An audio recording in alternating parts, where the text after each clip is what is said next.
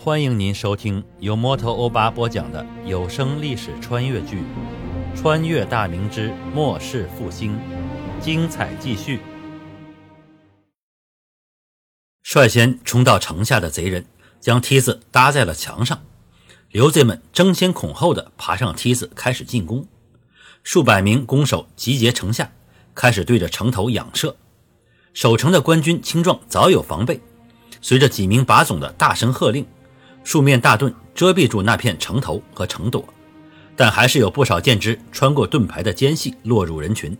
惨叫声中，数人中箭倒地，但都不是伤在要害部位。一旁的民壮迅速上前把伤者拖开。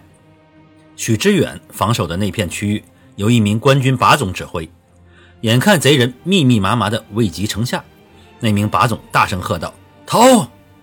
一声令下。民壮搬起堆积城上的灰石往下砸去，十余斤重的原石从上砸下，一名贼人声都没出，脑袋被砸得稀烂，红白相间的鲜血脑浆迸射而出。几名民壮合力抬起一根短粗的滚木，高举过顶，然后对准一架梯子直直地砸下。一名距离城头还有几步的贼人首当其冲，被滚木砸中后的身子往后翻倒。连带着身后数名的贼人一并掉落下去，足足有五六十斤的滚木带着巨大的惯性落下，后面挤在一起的贼人不及躲闪，顿时一片哀嚎声响起，数名贼人骨断筋折。刘贼们显然是见惯了此等场面，伤亡的贼人被迅速拖往后面，更多的贼人涌过来开始登梯。那名把总再次喝道：“到！”数名人手臂上套着厚厚的棉布的民壮，迅速抬起几口冒着青烟的大锅，走到垛口，然后从垛口将尚在沸腾的热油倾泻而下。城下的贼人发出不似人声的惨叫声，数十名贼人被滚烫的热油贴上，瞬间皮开肉绽。有的贼人直接被热油洒在面部，脸上的皮肤立刻开始溃烂，痛的这名贼人倒地开始打滚。这一大片区域的贼人四散逃开，城上的民壮则哈哈大笑起来。数名官军把总指挥着各自防守一片城头，民壮负责扔石头、石块、热油倾倒而下，官军则手持着长枪往梯子上的贼人身上乱捅。几十名官军弓手分散开来释放冷箭，有的贼人从城垛上刚一露头，便被长枪与冷箭同时命中，翻身倒下城去。但刘贼的人数太多了，虽然守城的军民给予刘贼造成了不小的伤亡，但有贼人登上了城墙。这名身材粗壮的贼兵身穿铁甲，手持一根狼牙棒，他在城垛口露出身形，单手舞动着狼牙棒，荡开几根长枪的攒刺，腰腿发力跳上垛口，双手握住狼牙棒，猛地一挥，垛口附近的一名官军胸口被扫中，顿时后退几步，坐倒在地。口中鲜血涌出，这名贼人跳下城垛，狼牙棒猛力一砸，一名官军不及躲闪，骨头碎裂声中，肩部已被砸塌陷，巨大的疼痛让他瞬间倒地昏迷。几名官军迅速围拢了过来，数杆长枪攒刺，贼人用狼牙棒荡开几杆长枪，但还是有一杆长枪直直地刺入了他的大腿，锋利的枪头破开铁甲，直入肉中。贼人受痛之下大吼一声，铁棒砸下，正中这名官军的头部，直接将他的脑袋砸得稀烂。其余几名官军趁机挺枪直刺，一杆长枪刺入贼人的眼部，穿透头颅而出；一杆刺中腹部，鲜血迸出。这名凶悍的贼人生命瞬间消散。几名官军将长枪抽出，贼人仰面而倒。这名贼人虽然身亡。但在城头上打开了一个缺口，后面的贼人顺着垛口不断涌上城头。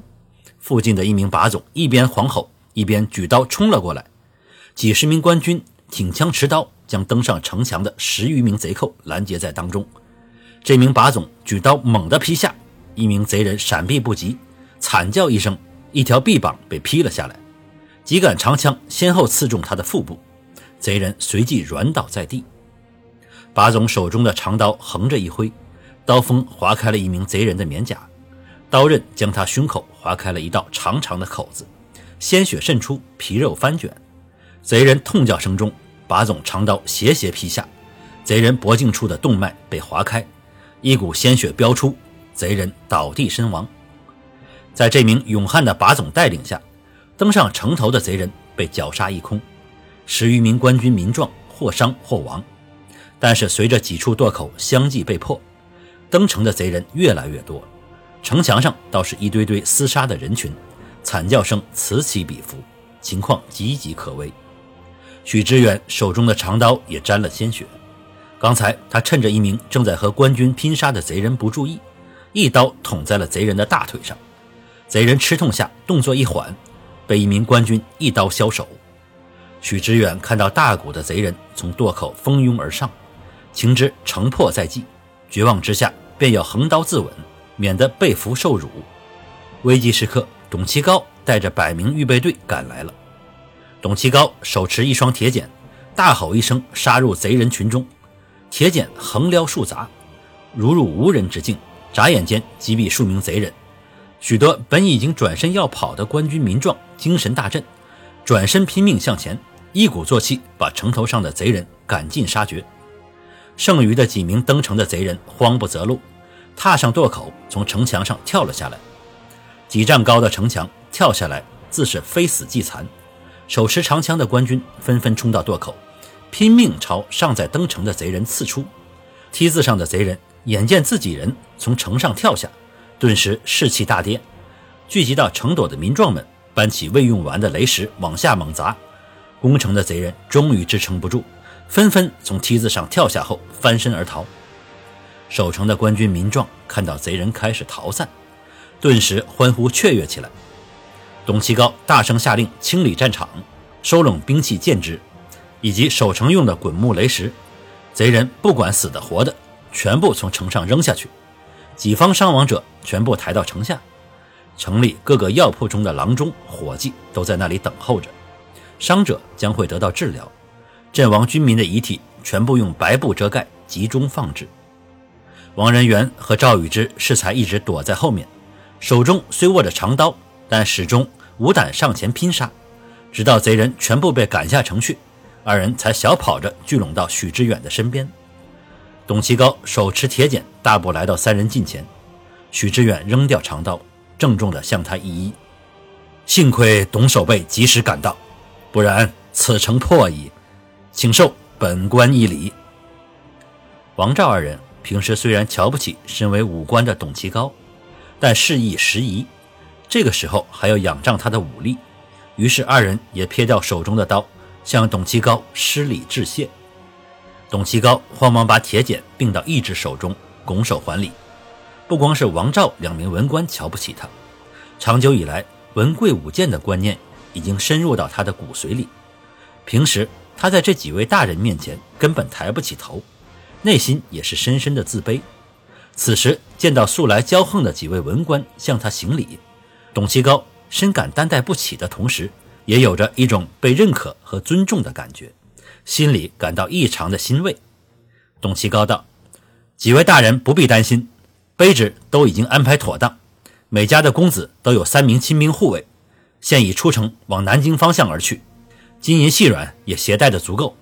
卑职吩咐下去，待到南京后，即刻与几位大人的亲人联络，联系到后再分头护送前往各处。”许知远几人再次拱手致谢，这次是发自内心的感谢。没想到这位看上去甚是粗豪的武将，竟是心细如发之人。不仅知道安排人护卫出城，连以后生活之资也能带上，甚至还能想到去南京之后与个人的亲戚联络。这件事可谓是非常圆满了。许知远心怀愧疚道：“此次不论是公是私，我等几人。”皆感董守备之恩德，董守备有勇有谋，可谓大将之才。如若此次能守住滁州，我等几人自会联名上书，向朝廷举荐董守备。这并非客套，实是出自本官的肺腑之言。可惜的是，你我今日将要丧命于此了。能与董守备并肩杀敌，实乃本官之幸啊。董其高笑了笑，能得知府大人的赞赏。董某不负此生，某一生最敬有学问之人，不瞒几位大人，某私下也是看过几本兵书，虽然许多处不解其意，但还是自觉受益无穷。大人乃是进士出身，今日某能得进士一句夸赞，某家脸上也是有光了。哈哈哈。正在此时，董其高的一名亲兵匆匆跑了过来，单膝跪地禀道：“诸位大人，贼人已经在聚集，马上又要攻城了。”感谢您收听由摩托欧巴播讲的历史穿越剧《穿越大明之末世复兴》，欢迎加入我的八分圈，下集精彩继续。